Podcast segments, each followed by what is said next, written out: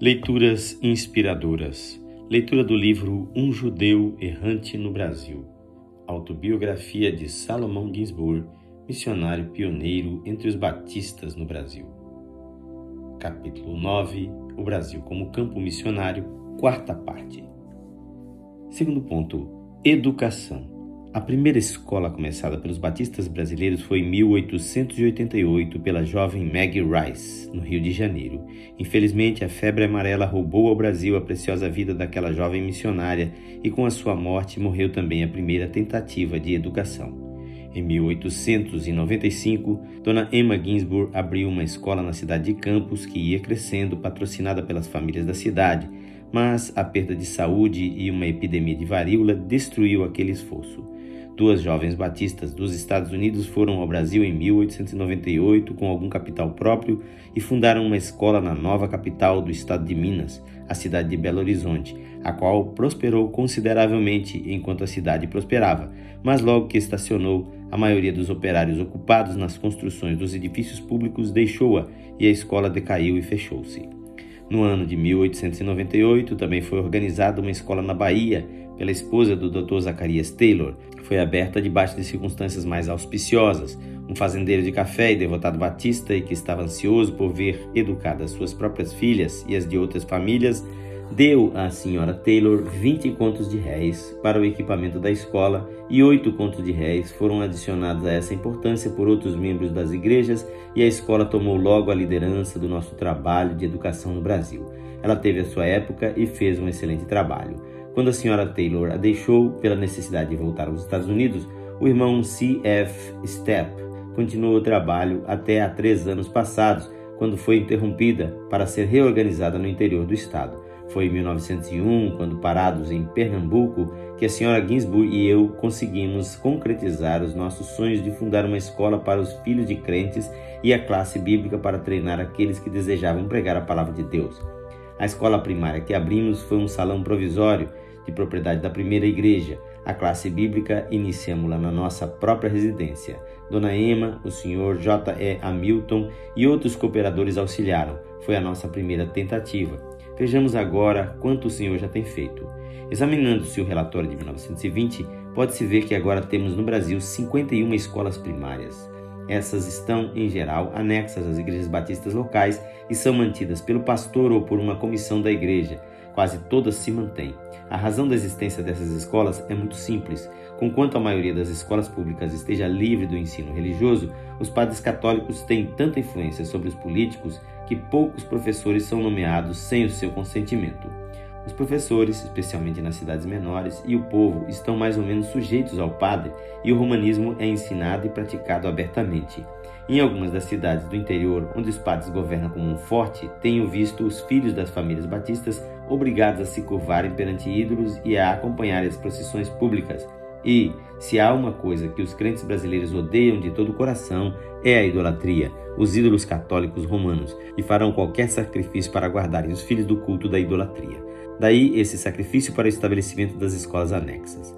Tenho visto igrejas pequenas, de 100 a 150 membros, pagarem o salário pastoral e todas as despesas correntes, aluguel de casa, etc., e ainda o salário do professor ou professores da escola anexa, a fim de verem seus filhos instruídos sem se contaminarem com a idolatria da Igreja de Roma.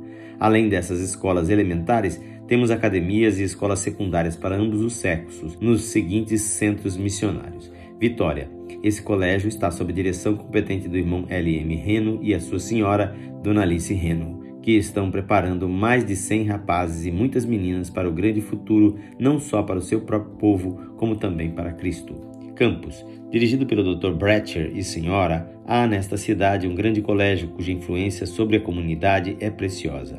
Há aproximadamente 200 alunos nesse estabelecimento, vindo das melhores famílias do estado, todos sob a influência do evangelho e da vida espiritual desse piedoso casal. Belo Horizonte é a capital do estado de Minas. Esse colégio foi instalado há alguns anos passados pelo irmão O.P. Maddox e senhora. Está agora sob a direção do irmão Morgan e senhora. É uma grande bênção não somente para os filhos dos crentes, como também para a mocidade de fora, que exerce grande influência no seu meio. Paranaguá, a cidade comercial mais importante do Paraná. Essa escola está sob a direta superintendência do irmão Deter e está em grande progresso. Porto Alegre e Campo Grande. Também o irmão Dustin, em Porto Alegre, e o irmão Jackson, em Campo Grande, Mato Grosso, têm escolas florescentes. O último fundou a sua há pouco tempo apenas. Ambas exercem grande influência em seu meio. Temos, pois, 11 academias sob a superintendência direta das Forças Batistas. Sua influência é poderosa, contudo, o número em comparação com as nossas necessidades é tão limitado que é realmente digno de pena. Cada centro missionário deve ter uma academia bem organizada e bem equipada, sob a direção de um casal de missionários especialmente preparados para esse trabalho. É só assim que nos habilitaremos a enfrentar as oportunidades educativas. A maior bênção concedida ao Brasil, ao lado da pregação do Evangelho, é a dádiva dos nossos grandes colégios e seminários, cuja influência está sendo exercida eficientemente não só sobre as igrejas e os crentes, mas também sobre toda a nação brasileira. Refiro-me ao Colégio e Seminário no Rio de Janeiro, com seus 600 alunos o Colégio, Seminário e a Escola de Trabalhadoras Cristãs em Pernambuco, com seus 900 alunos, e o Colégio Americano Brasileiro para o Sexo Feminino em São Paulo, com as suas 250 alunas, algumas palavras apenas sobre cada um deles. O Colégio e Seminário, fundados em fevereiro de 1908 na capital federal, sob a direção do Dr. J. W. Shepard, é considerado um dos melhores colégios do Brasil, tem um excelente corpo docente e está atraindo os filhos das principais famílias do país possui uma esplêndida propriedade com grande área de terreno situada no melhor bairro do Rio. Tem diante de si um grande futuro. De acordo com os planos do diretor e da junta administrativa, esse colégio será transformado em breve numa grande universidade batista. Há cultos de abertura no Salão Nobre cada manhã e o culto de pregação semanalmente, e almas têm sido convertidas ao Senhor. A influência dessa instituição é sentida não somente na grande cidade, com sua população de 1 milhão e 250 mil habitantes, mas em toda a região. O Rio de Janeiro é o coração do Brasil e quaisquer acontecimentos ali se propagam em todo o país. O mesmo se pode dizer do Colégio Seminário e Escola de Trabalhadoras Cristãs de Pernambuco, sob a direção do irmão H. Murhead.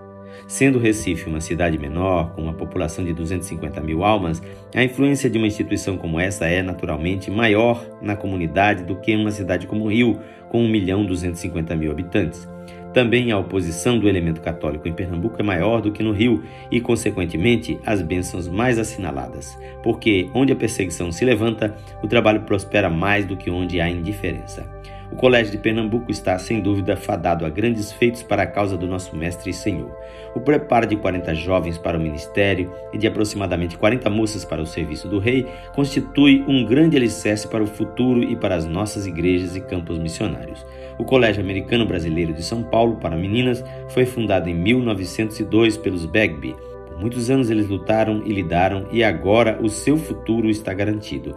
O senhor é a Ingram e a senhora estão dirigindo esta grande instituição com grande habilidade e bons resultados.